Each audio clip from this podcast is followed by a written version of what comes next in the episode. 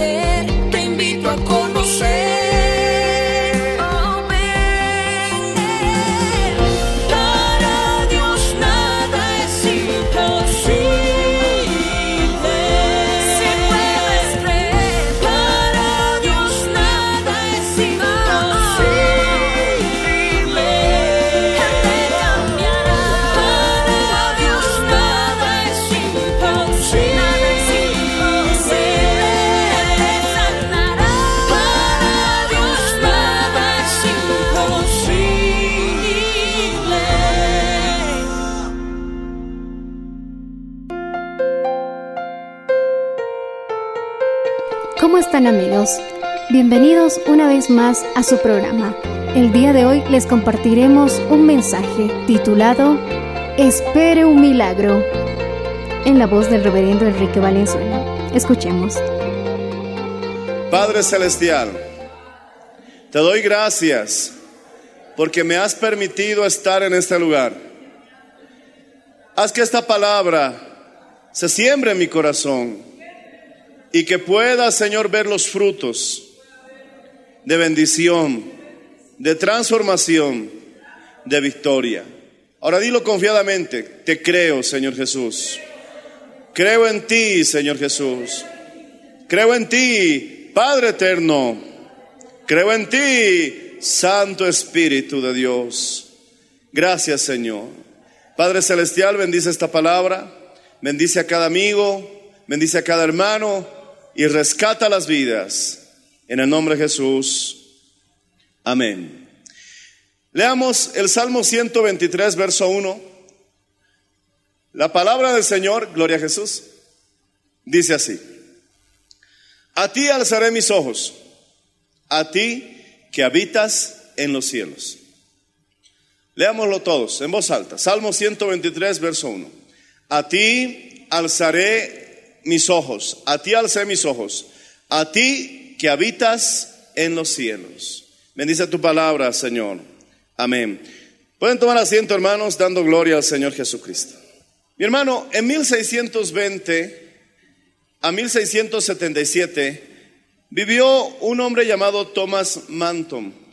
Él era eh, denominado del grupo de los puritanos. ¿Has debido escuchar este asunto de los puritanos?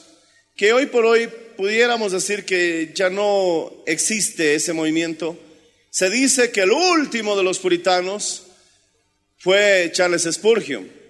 Eran personas muy disciplinadas, muy consagradas, dedicadas a la oración y a la palabra. Eran personas realmente muy responsables con llevar con la máxima y mayor excelencia posible el Evangelio a las personas. Uno podía quedarse a escucharlos predicar hasta dos, tres horas la exposición del mensaje y las personas quedaban extasiadas, bendecidas, porque eran realmente personas que hacían su trabajo con todo el esfuerzo posible. De este grupo, este señor, este hermano Thomas Manton dijo acerca de este Salmo 123 del verso 1, no importa cuán tenebrosa puede ser la negrura de nuestras calamidades o espesas las nubes, la fe debe mirar a través de ellas, como el águila. Los ojos de la fe deben tener esa visión penetrante, clara y precisa. A Moisés le permitieron estar firme como si estuviera viendo al invisible. La fe permite ver las cosas prometidas desde lejos, ver con los ojos del entendimiento. Thomas Manton explicaba que la fe está relacionado con lo que vemos, con los ojos del entendimiento. También se pudiera decir con los ojos que tienes en tu interior, que están relacionados con tu pensamiento. Mi hermano, si empezáramos a esperar grandes cosas en lugar de esperar lo peor, pudieran comenzar a ocurrir milagros. Repite conmigo, si empezáramos a esperar grandes cosas en lugar de lo peor, pueden ocurrir milagros.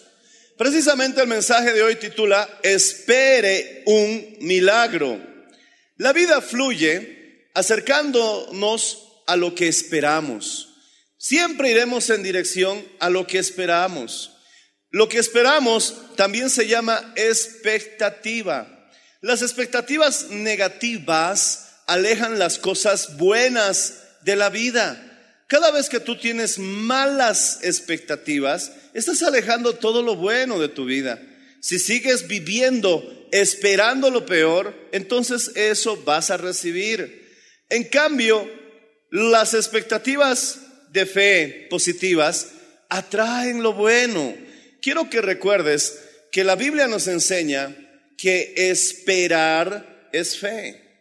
Repite conmigo, la Biblia nos enseña que la fe es esperar. Tú debes tener marcado Hebreos capítulo 11, verso 1. Algunos incluso deben sabérselo de memoria, pero en ocasiones olvidamos que ese texto también es una explicación, es una interpretación de la palabra fe. Y cuando leemos este texto dice que es pues la fe la sustancia de las cosas que se esperan, la demostración de las cosas que no se ven. Por eso te digo que no olvides que fe es esperar. Cuando Jesús les decía a aquellos que querían un milagro, les respondía, conforme tu fe te sea hecho. Basándonos en este texto bíblico, se puede traducir conforme lo que esperas te sea hecho. Por eso hay personas que no entienden que las cosas les van mal porque siempre andan esperando lo malo. Cuando tú esperas algo, le abres las puertas a la posibilidad. Es una regla espiritual que el Señor Jesús nos enseña en los evangelios. Conforme tu fe te sea hecho. Traduzcámoslo nuevamente en base a Hebreos 11.1. Conforme lo que esperas te sea hecho. Tienes que disciplinarte en esperar cosas buenas para que te sucedan cosas buenas. Decimos amén. ¿Será esa la respuesta a tu pregunta? ¿Será esa tal vez, mi hermano, la aclaración a tus incógnitas? ¿Por qué siempre me suceden cosas malas? ¿Será que siempre las esperas? y esa sea la respuesta a esa pregunta? Recuerda que nada es demasiado bueno como para que no sea posible.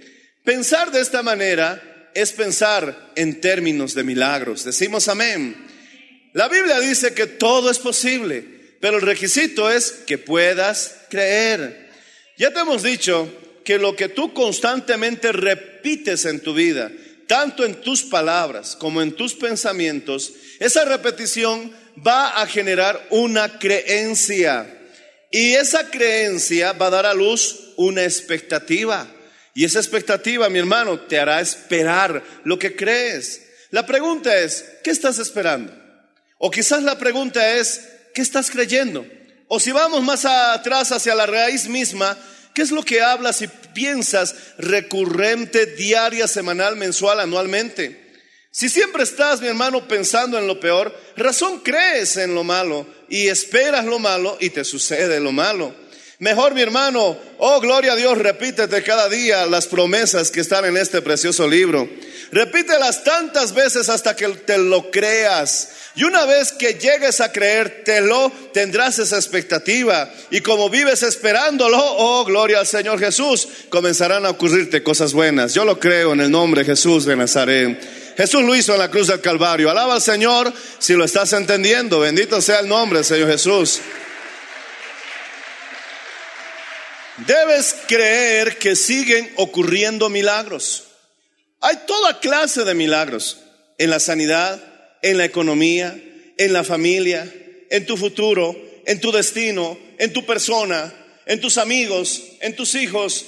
Tenemos, mi hermano, que creer que los milagros no se limitan solamente a una o a dos acciones. Es una amplia gama, como el mismo arco iris de la misericordia del pacto de Dios cuando ocurrió el diluvio. Así es la gama infinita de colores de milagros que Dios tiene para tu vida. No pienses que solamente existe una clase de milagros. Hay muchas clases de milagros, mi hermano, como así tan infinito es nuestro Dios. Había un joven que estaba buscando trabajo en un periódico porque él era dibujante.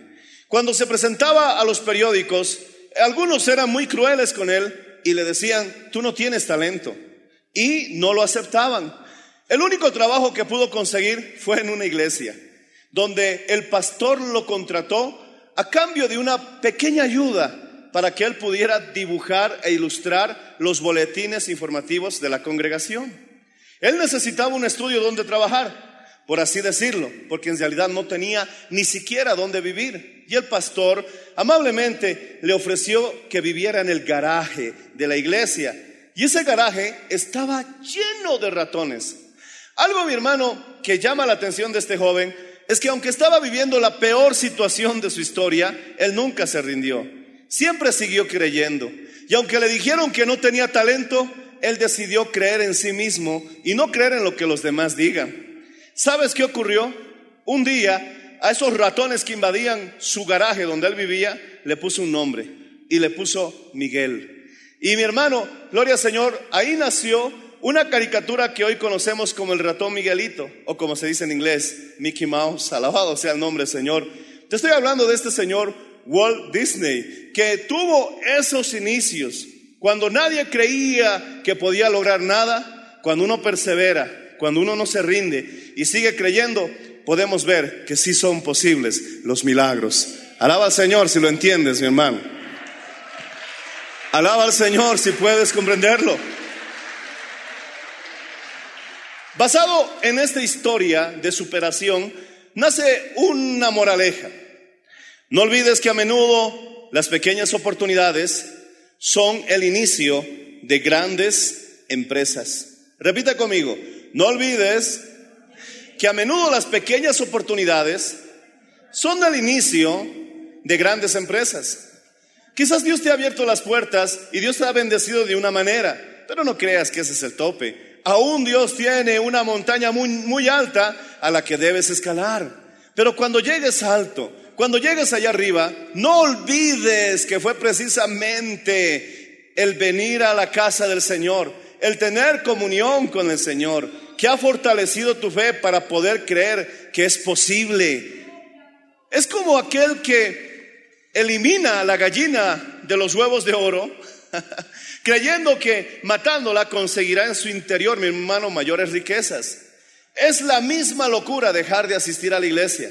Es la misma locura dejar de hacer las fórmulas que te han ayudado a llegar tan lejos creyendo que ya no las necesitas. Mi hermano, si tú eres una persona que ha ayudado en la iglesia, eso ha traído bendición a tu vida. Sigue haciéndolo. Si eres una persona que colabora en la congregación, eso te ha abierto las puertas de la oportunidad y la bendición. La Biblia dice que el que diezma y el que ofrenda, Dios le abre las puertas del cielo y derrama bendición sobre ellos hasta que sobreabunde. ¿Estás comenzando a ver el resultado? ¿Estás comenzando a cosechar lo que has sembrado por tanto tiempo? Oh, mi hermano, no dejes la fórmula porque eso precisamente es lo que te está llevando muy lejos. Jesús es verdad. Decimos amén, hermanos. Dilo conmigo, Jesús es verdad. Alabado sea el nombre del Señor Jesús. Mi hermano, quiero, eh, compartirte esta ley que titula la ley del logro fructífero. Resulta que son cuatro pasos. Ojalá puedas anotar, ojalá puedas memorizarlo, porque de nada sirve que recibas tanta información y mañana luego no sepas cómo era, cómo había que hacer, porque si tú pones en práctica estos consejos sencillos, y perdóname que sea redundante, prácticos, vas a ver, mi hermano, que resulta. Si no puedes, mi hermano, anotarlo, entonces pide el video en secretaría. Dile, quiero el mensaje que el pastor grabó este domingo. Y ahí vas a tener para repasarlo, para verlo, comprobarlo, experimentarlo y ver los resultados. Esta ley que se denomina la ley del logro fructífero va primeramente con cuatro pasos. Paso uno, se trata de tener un objetivo, no un objetivo vago, ambiguo, sino nítidamente definido, centrado. Tienes que saber qué es lo que deseas hacer en esta vida, a dónde quieres ir, qué deseas hacer y no tener dudas al respecto. ¿Ya tienes ese punto aclarado? ¿Ya sabes qué quieres de esta vida? ¿Ya sabes ese objetivo claro, bien definido, no vago que todos necesitamos? Yo como pastor debo tener ese claro objetivo bien definido. Estoy declarando 3.750 almas para Cristo. Pero pastor, ¿por qué no pensar en un número redondo? ¿Por qué 750? Porque quiero, mi hermano, esa exactitud para demostrar que Dios sí puede hacerlo. Cuando contemos el número de gente que asistió ese domingo a la iglesia, les voy a decir muy pronto, hermanos, hoy tuvimos una congregación y una asistencia de 3.750 almas. Decimos amén. Y siempre digo, es el primer paso. Decimos amén, hermanos. Alaba Señor si puedes hacerlo.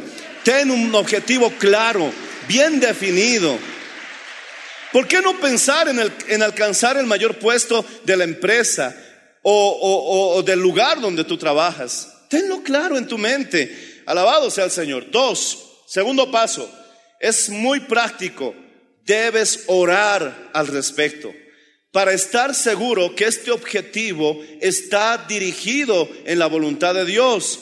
Porque si este objetivo está equivocado, quiero decirte que nada equivocado puede salir bien. Debes bañar este objetivo con oración para que el Señor pueda hacer correcciones, pueda reconfigurar, pueda ajustar e incluso direccionar. Y una vez que tú hayas bañado con oración este objetivo, entonces sabrás que estás haciendo lo correcto. Te mantendrá fuerte en la adversidad y cuando estés en medio de las dudas no renunciarás fácilmente. Debes creer que tienes un Dios vivo, que está sentado en su trono. Debes creer que Él tiene ojos y puede ver. Debes creer que Él tiene oídos y oye, que tiene garganta y habla. Alabado sea el nombre del Señor Jesucristo. Encomienda a Jehová tus caminos y Él hará y luego deleítate en Jehová y Él te concederá las peticiones, aleluya, de tu corazón. Bendito sea el Señor Jesús. Ya es hora de marcar ese objetivo. Ya es hora de plantearnos bien cuál es la meta, el destino, la misión de nuestra vida. Ordénalo, direcciónalo en oración. Y cuando ya, mi hermano, hayas arreglado este asunto, tres, hay que aferrarse tenazmente a ese propósito. Repita conmigo, debo hacerme un objetivo claro, no vago, debo hacerlo con oración para no equivocarme. Repítelo, porque lo equivocado no funciona. Una vez que haya pasado estos dos pasos, o dilo, una vez que haya avanzado en dirección a estos dos pasos, tres, repítelo, debo aferrarme tenazmente a este objetivo hasta que se hunda en lo más profundo de mi ser. Si ese es tu proyecto, si ese es tu plan, que ya has confirmado en oración, que ya está claro, no es vago, no es ambiguo, que está con detalle, mi hermano, y te has aferrado tenazmente a tal punto que llega a tocar tu espíritu, oh mi hermano, nadie podrá lograr que desistas para lograr alcanzarlo. Nadie podrá lograr que desistas, alabado sea el Señor, que te rindas, que abandones, porque este asunto, mi hermano, lo has agarrado con tanta tenacidad que ha entrado a lo más profundo de tu ser y cuando has logrado que ya esto toque tu espíritu, mi hermano, muchos podrán oponerse, pero nadie te detendrá. Alabado sea el Señor, porque estás plenamente convencido de que es tu destino. Alabado sea el Señor y que puedes lograrlo. Oh, gloria al Señor. Pero hay un cuarto paso. Hay un cuarto paso a esa meta que debes trazarte en la vida es que solamente dirijas alimentos positivos, dirijas pensamientos de fe. Tu, tu objetivo debe estar basado siempre en alimentarse diariamente con las promesas de Dios. No tengas pensamientos negativos. Alabado sea el Señor Jesucristo. Ya cuentas con lo que necesitas si tú te dedicas a dirigir promesas, pensamientos de fe a ese objetivo. Cada mañana decir, yo sé que voy a lograrlo porque el Señor está conmigo. Tal vez necesite esperar un poco, pero veré el resultado. Cada vez que tú dirijas, mi hermano, esa clase de pensamientos, de palabras basadas en la promesa de Dios, de una buena actitud mental, entonces, mi hermano, ya tienes todo lo que se necesita. Cuatro pasos. Trázate un objetivo claro, bien claro. Dos, eh, mi hermano, ora al respecto para que no estés equivocado. Y una vez que ya hayas confirmado de que es lo correcto, tres, aférrate tenazmente hasta que penetre lo más profundo de tu ser y toque tu espíritu. Y cuatro, aliméntalo diariamente con pensamientos de fe, con declaraciones de la promesa de Dios y entonces tendrás todo lo que se necesita y podrás decir como nuestro Señor Jesucristo, para el que cree, todo es posible. Se puede, hermano, es práctico, inténtalo, alábale, hermano, Él vive, Él vive. Qué maravilloso es que podamos entender los procesos para practicar el creer, los procesos para practicar una vida de creyente. Mi hermano, alguien dijo, el pensador negativo libera fuerzas destructivas capaces de hacerle daño. Es como activar el mundo que lo rodea en su alrededor, activar el mundo que lo rodea, pero en su parte negativa.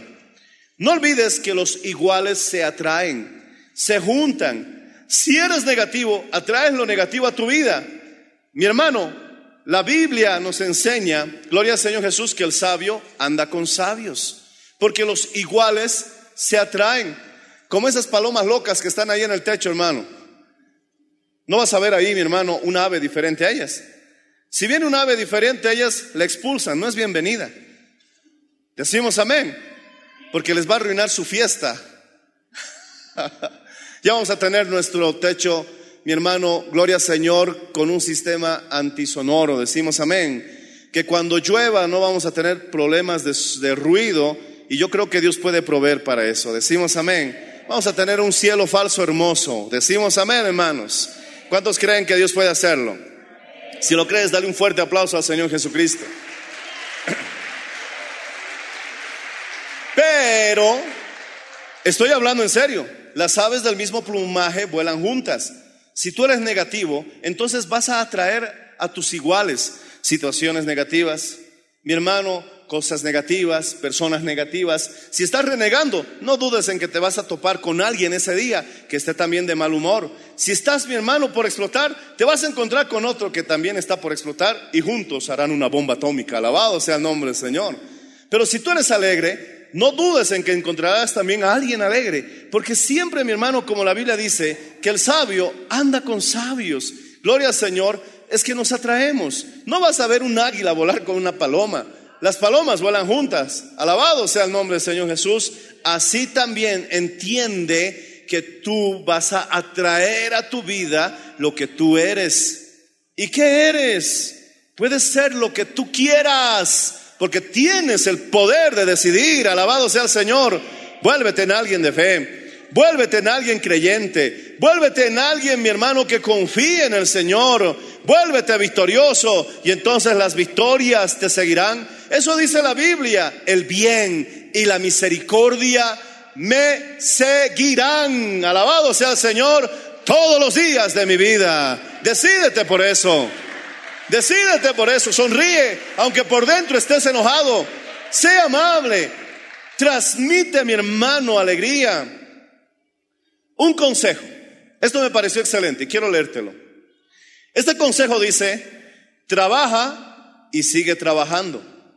Piensa y sigue pensando. Cree y sigue creyendo.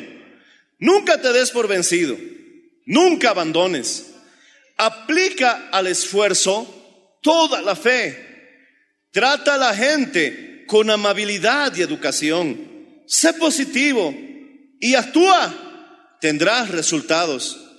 Cree que puedes alcanzar tus sueños y se pueden hacer realidad. Cree. Entonces comenzarás a ver milagros. Oh, mi hermano, yo lo creo. Bendito sea el Señor Jesucristo. El que se quita importancia a sí mismo, el que vive desvalorándose, nunca hará maravillas ni verá milagros.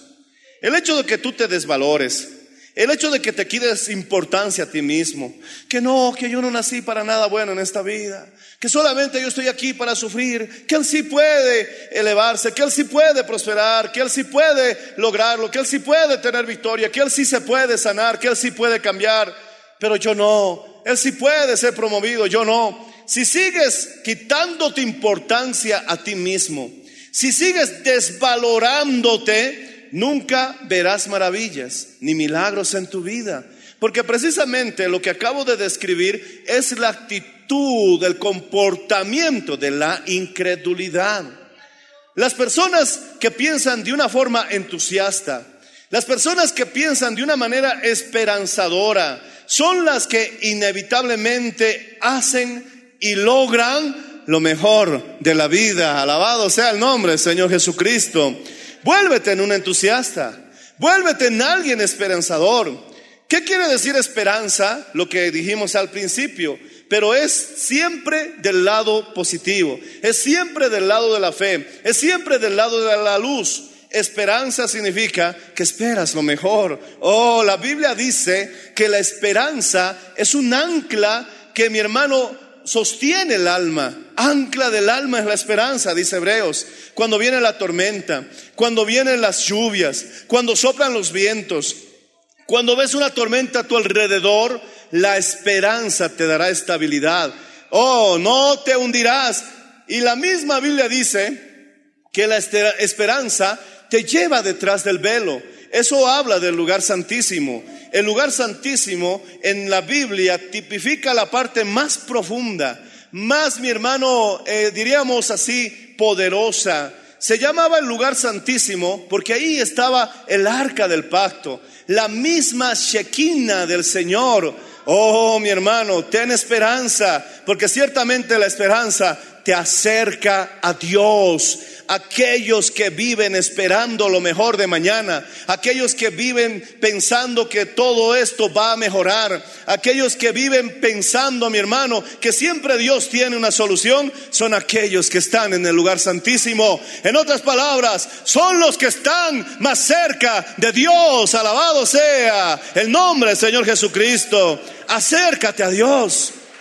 Sin fe es imposible agradar al Señor. No te quedes en los atrios. No te quedes en el lugar santísimo. Atrévete a penetrar a lo más profundo de la presencia de Dios. Ten esperanza. No puedes decir que esperas lo peor y que esa es tu esperanza, porque el término está equivocado. Los que esperan lo peor, su término exacto es desesperanza. Espera ser el jefe, por favor. Espera ser, mi hermano, el que tenga el mayor puesto en el trabajo. Espera tener tu propia empresa. Espera ver a tus hijos grandes y consagrados al Señor en esta tierra. Espera, mi hermano, ver victorias en las mayores dificultades que tienes. Y si por algún motivo aparentemente perdiste el caso, ten más esperanza y di, el Señor sabe lo que hace. Estoy en sus manos. Perdí esto porque tiene Dios algo mejor para mi vida. Oh, estás loco, te dirán, pero bendita locura, pero locura para los que se pierden. Alabado sea el Señor. Para nosotros es vivir confiando en el Señor. Alabado sea el nombre Señor Jesús. Mi hermano, se dice que el pensador abatido es muy probable que solo tenga resultados descorazonados. Repite conmigo, el pensador abatido es muy probable que solo obtenga resultados descorazonados. Mi hermano, no podemos ser ya esa clase de personas abatidos. No estoy muy seguro del significado de esto, pero yo escuchaba que en los centros mineros a algunos evangélicos les decían, perdóneme, no sé exactamente el significado, pero les decían quencha evangelistas. Yo le pregunté a mi abuelo cuando él vivía, papá, ¿qué significa eso? Y él me dijo, abatidos. Y cuando me puse a averiguar bien, yo dije, eso no puede ser. Porque ¿cómo el cristiano va a andar así? Arrastrando los pies. Mi hermano, acabado, derrotado. Cuando el Señor le dijo a Job, en la más difícil de sus pruebas, ciñete como varón valiente. Oh, mi hermano, si quieres que tu prueba termine, ciñete como varón valiente. Si quieres que este momento difícil ya acabe, ciñete como varón valiente, porque ciertamente nosotros no estamos abatidos. Fue Jesús quien abatió al diablo en la cruz del Calvario. Alabado sea el Señor. Él lo hirió en el calcañar, pero Jesús lo hirió en la cabeza. Lo desarmó, mi hermano. Y sorbida es la muerte en victoria. ¿Dónde está muerte tu aguijón? Oh, gloria al Señor Jesucristo. Tú no eres abatido. Yo no soy abatido. Lee el capítulo 38 del libro de Job. Dios le dice, ciñete como varón valiente. Antes de terminar la prueba, Dios le dijo, ten la postura correcta. Eso no significa que tengas ojos altivos. Eso no significa que olvides la humildad. Pero tampoco significa, mi hermano, que andes arrastrando los pies. Recuerda, el Señor está contigo. Él peleará tus batallas. En su momento, Él te vindicará, te justificará, porque te manteniste firme a pesar de las burlas de los compañeros del trabajo. Llegarán un momento en que vendrán, dice la Biblia, se postrarán delante de ti y reconocerán que yo te he amado. Bendito sea el Señor Jesucristo. Vamos a ver esto, hermano. Pero no podemos ser pensadores abatidos, porque ellos reciben resultados desalentadores. Eliminemos toda clase de pensamiento y conversación catastrófico de nuestro vocabulario. Te repito, debemos eliminar toda clase de pensamiento y conversación catastrófico, alarmista de nuestro vocabulario, porque no harán sino producir resultados catastróficos, alarmistas y negativos. Por lo contrario, afirmemos que hay una solución y que somos lo bastante inteligentes como para descubrirlo porque tenemos la mente de Cristo. El Señor habita en lo más profundo de nuestro ser y Él ha dicho que está con nosotros. Y la Biblia dice, Jehová está conmigo. Alabado sea el Señor como poderoso gigante. También dice, por lo tanto, los que me persiguen tropezarán. Ese problema, esa dificultad, esa enfermedad, ese, ese vicio, mi hermano, si tú pones tu confianza en el Señor, verás la victoria. Alabado sea el nombre del Señor Jesucristo. No descartes nada como imposible. Recuerda que Dios mora dentro de ti. Mientras mantengas fuera de tu corazón el pensamiento debilitador de la derrota, esta no podrá desotarte. Mi hermano, ese pensamiento debilitador de la derrota. ¿Por qué lo denominan así? Porque te debilita realmente. Sabes, debes tener mucho cuidado con quienes andas, de quienes te rodeas y en especial, muy especial, en tiempos de crisis. Si estás enfermito, debes odiarte de gente sana. Si estás en crisis económica, rodéate de gente próspera.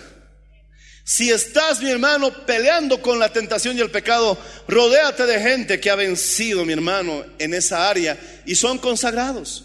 Ten mucho cuidado con las personas que te rodeas, en especial en tiempos de crisis. Porque si estás desanimado y te rodeas de gente desanimada, eso no te va a ayudar. Si estás enfermito y te sumas al club de los enfermos, eso no te va a ayudar. Oh, gloria al Señor Jesús. De la misma manera, mi hermano, ese círculo de personas como en este lugar, porque mira a tu alrededor, todos vinieron aquí porque quieren el mismo objetivo, quieren esa realidad que es la voluntad de Dios. ¿Cuál es esa realidad? que en Cristo Jesús somos, no seremos, no fuimos, que en Cristo Jesús somos un permanente y eterno presente, somos una permanente y eterna realidad. En Cristo Jesús, dilo fuerte conmigo, somos. Otra vez, en Cristo Jesús somos. Una vez más, en Cristo Jesús somos. ¿Qué? Más que vencedores. Alábale si puedes, hermano. En la cantina no vas a encontrar esto. En el club social mundano no vas a encontrar esto. Pero en la iglesia, mi hermano, vas a encontrar bastante de esto. Mi hermano, en Tokio entrevistaron a un hombre que viajó alrededor del mundo. Él era un estadounidense. Y algo que caracteriza a esa nación es que son personas que promuevan, promueven mucho la fe. Ellos lo llaman en su terminología pensamiento positivo, pero sus raíces son protestantes.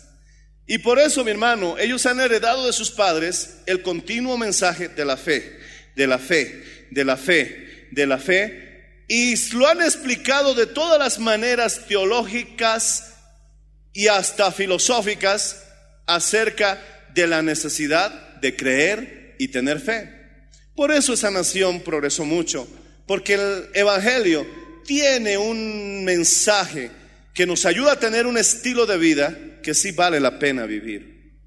Este hombre, mi hermano, que fue entrevistado en Tokio, le dijeron, ¿cómo es posible que usted haya viajado alrededor del mundo en una silla de ruedas? Y entonces él respondió, estoy paralítico en una silla de ruedas, pero no estoy paralítico en mi corazón. En mi mente sigo completamente habilitado. No tengo, y él dijo claramente, pensamientos paralizantes. Y eso, mi hermano, nos lleva a una reflexión porque ¿cuántas son las personas que sufren parálisis mental provocado por el miedo? Todas sus funciones están correctamente normales. Todas sus funciones, alabado sea el nombre del Señor, están correctamente cabales, pero están paralizados por esos pensamientos oscuros de la duda, el temor, el complejo de inferioridad. Oh, gloria al Señor Jesús. Es hora de deshacernos de esas ideas. Es hora de callar esa vocecita que cada vez nos dice, esto no es para ti. Esa vocecita que te dice, no lo lograrás. Esa vocecita que te dice, nunca crecerás en tu ministerio. Oh, mi hermano, es hora de deshacernos, repite conmigo, es hora de deshacernos de esos pensamientos paralizantes. La fe, por lo contrario, llena a la persona de confianza le revitaliza, le energiza su mente y la fe da resultados. Repita conmigo, la fe resulta, la fe funciona. Debemos mantener esos pensamientos, mi hermano, paralizantes fuera de nuestra vida. Es que si tú sigues pensando diciendo que esta crisis va a empeorar tu situación, entonces, mi hermano, te vas a paralizar ante el temor, ante la duda, ante la zozobra. Pero si tú eres capaz de decir, en lugar de lo que piensas, lo que dice la Biblia, que todo lo que sucede a los que aman a Dios, ¿cuántos aman al Señor? Levanten su mano al cielo. Mantén tu mano en alto. Mantén tu mano en alto. En vez de decir lo que dicen los expertos, en vez de decir lo que dicen los noticieros, ¿te atreves a decir, mi hermano, lo que dice la palabra del Señor? Entonces tú vas a decir, Señor, esta situación difícil lo vas a volcar a mi favor. ¿Y qué sustento tienes para esa declaración? que la palabra del Señor dice que todo lo que me suceda, no importa qué, es para mi bien. Él no miente. Yo le creo. Tengo fe. No me voy a paralizar. Alabado sea el nombre del Señor Jesucristo. Seguiré soñando. Seguiré planificando. Seguiré esperando. Seguiré anhelando que se paralice el diablo. Pero yo no me paralizo. La estatua de sal es para los que miran atrás. No para nosotros que nos, mi hermano, extendemos hacia adelante. Los que miran el futuro con la expectativa de cosas grandes pueden hacer que sucedan. No espere que Dios lo haga todo. Es hora de que te levantes. Es hora de que actúes en la dirección del Señor y ya dejemos de lamentarnos y es hora de que creamos. Ya basta de lamentarnos. que la segunda ola. Después de la segunda ola, la tercera ola. Después de la tercera, la cuarta. No que se van a acabar las olas, mi hermano. Siempre han habido olas que van y vienen. Pero mi hermano, de ti depende cómo manejes esas olas. Alabado sea el nombre del Señor Jesús. Y si le quitas, mi hermano, alabado sea el nombre del Señor Jesús. Y si le aumentas una H, mejor dicho, entonces se convierte en un saludo bonito, ¿verdad? La gente que cree que está viva, que es entusiasta, esta gente que cree está vida, está viva. ¿Puedes creer? Estás vivo. El que cree es entusiasta. La gente que va a trabajar, mi hermano, piensa. El entusiasta, el que cree, trabaja, piensa, planifica, trabaja un poco más. Esas son las personas que alcanzan milagros. Pero el que se abate se queda paralizado, desanimado, arrinconado. Pero el que cree dice, yo sé que mi redentor vive, voy a salir, voy a ir a buscar la bendición, voy a ir a tocar las puertas. Y si no se me abren, seguiré creyendo. Mi mente Dios la despejará en su momento para que pueda darme cuenta dónde está la puerta abierta. Y cuando veas la puerta abierta, no temas, entra por ella, alabado sea el nombre del Señor. Hay personas que han estado pidiendo mucho tiempo por algo y cuando Dios les responde, les da miedo. Señor, quisiera viajar al exterior. Señor, algún día quisiera viajar al exterior. Y Dios le responde, se presenta la oportunidad. Ay, no, Señor, tengo miedo. si has estado orando por algo, cualquier cosa, y el Señor te está respondiendo un cargo nuevo, una mayor responsabilidad. Obviamente las bendiciones vienen con mayores responsabilidades, pero si has estado pidiendo por algo, Señor Jesús, y se te ha abierto la puerta y es la respuesta de lo que esperabas, entonces no temas, no esperes a que Dios lo haga todo por ti. El Señor te dice, da vueltas la ciudad de Jericó Haz tu parte y yo haré la más difícil. Yo haré que caigan los muros. Alabado sea el nombre, Señor Jesucristo. Alábale si puedes. Si tú crees, si tú crees, te pones a trabajar, te pones a planificar, te pones a pensar, te pones a orar, trabajas un poco más y ahí comienzan a ocurrir los milagros.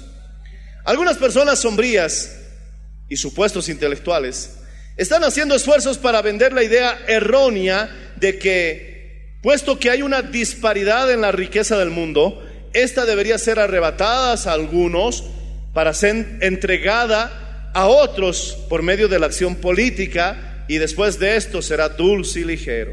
Quítenle al que tiene más para que se le dé al que tiene menos y así todos seremos felices. Pero Dios nunca pensó así.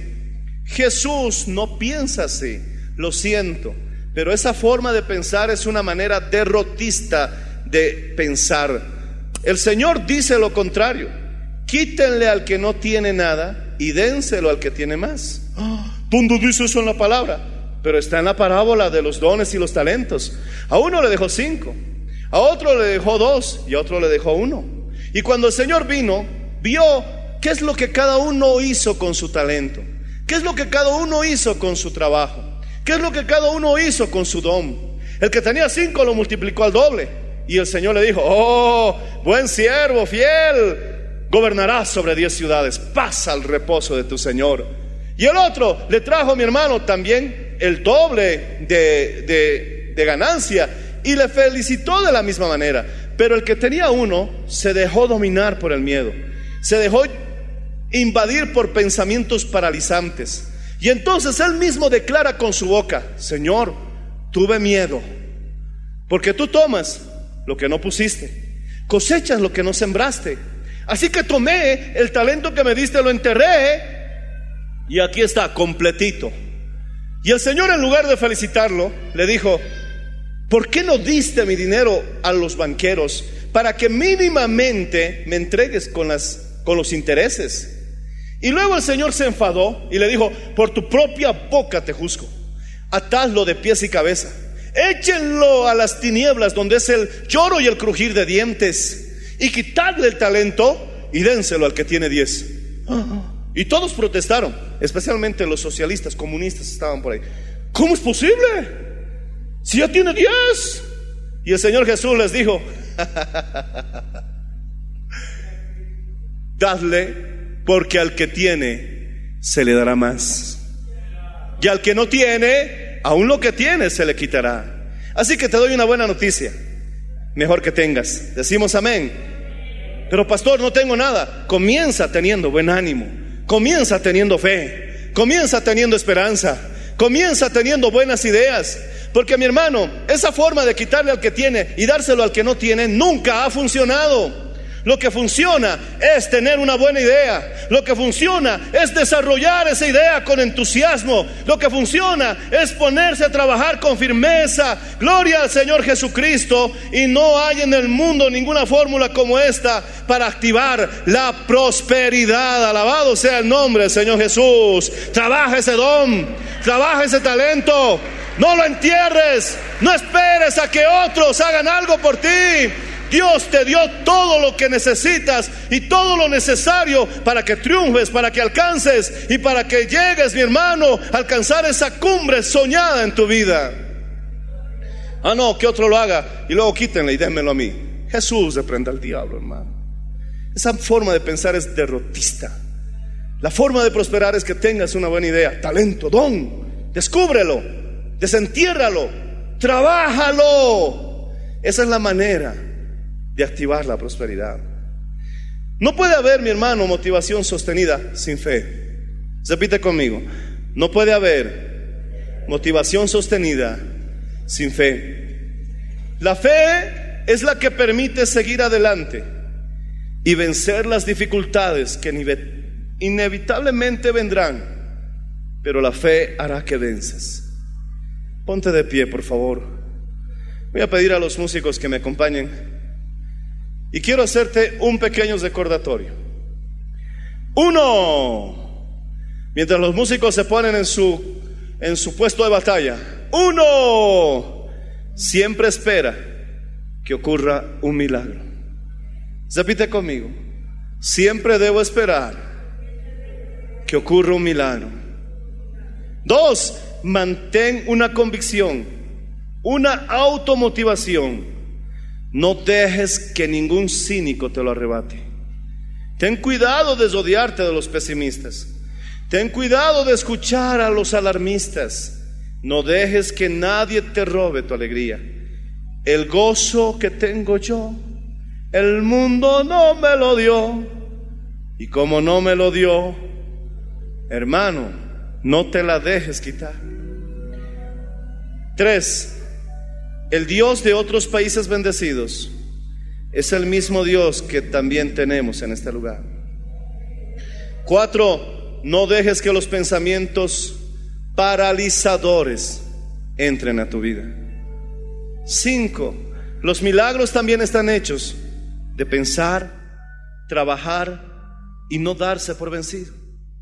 Te repito, los milagros también están hechos de pensar, trabajar y no darse por vencido. Aún hay vigor en tu vida. No eres un anciano de 100 años.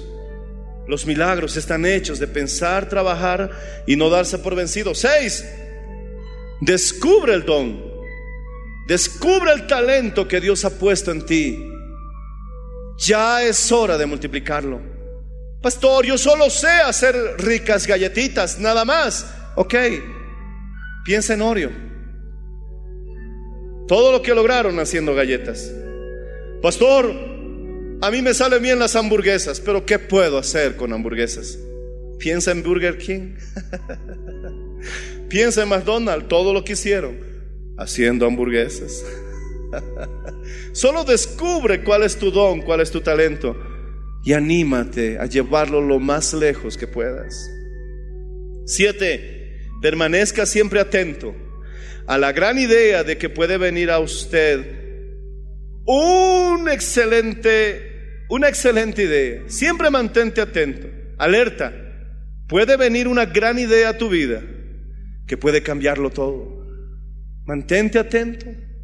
Muchos no logran ver milagros porque no perseveran. Se rinden con mucha facilidad. Nueve, orar pensar, orar, creer, orar, trabajar. Esto hace que sucedan milagros. Y diez, los milagros son realizados por gente que cree que son posibles los milagros. Sé un milagro, sé un testimonio, sé como Lázaro. Todo el mundo veía a Lázaro y Lázaro no tenía necesidad de contar nada. Pero todo el mundo al ver a Lázaro decía, este es un hombre que va contra todas las posibilidades está entre nosotros contra todas las posibilidades. Que digan lo mismo de ti. Sea tu vida, por favor hermano, que sea tu vida un precioso milagro. Levanta las manos al cielo y dile conmigo, Señor, te doy gracias porque hoy he comprendido que puedes hacer algo maravilloso con mi vida. Hoy he comprendido que no debo esperar a que otros hagan algo para que se lo arrebaten y me lo den a mí. No, hoy me has hablado claramente. El camino a la bendición es que tengo una buena idea nacida en tu corazón como resultado de la oración. El camino a la prosperidad es que después de tener esa buena idea, la trabaje, sin rendirme. Eso será lo que active la prosperidad y la bendición en mi vida. Dilo fuerte, recuperaré mi salud. Veré la estabilidad en mi hogar. Seré esa persona consagrada a Dios con la que tanto sueño y anhelo ser. Seré un testimonio contra todas las posibilidades. Dilo con confianza, acepto. Me atrevo hacer un milagro y a ver milagros. Amigo, tú que me escuchas por la radio, ves el canal de televisión, da el primer paso. Es hora de que cambiemos todo este asunto. Acepta a Jesús como tu único y suficiente Salvador. Sin Él no lograremos mucho. Dile, Señor Jesús, dile una vez más, Señor Jesús, dile, te entrego mi vida, te acepto como mi Salvador. Dile fuerte, gracias por morir por mí en esa cruz. Dile más fuerte y gracias porque creo que tú has resucitado. Vives. Oh Señor Jesús, toda la iglesia. Oh Señor Jesús, toda la audiencia. Oh Señor Jesús. Amén. Dale un fuerte aplauso de victorioso, de vencedor. Aleluya. Cristo vive para siempre.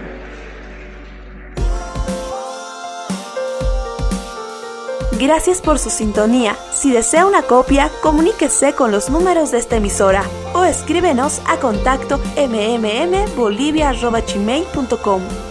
Nos volveremos a encontrar en nuestra próxima edición de Para Dios nada es imposible. Dios les bendiga.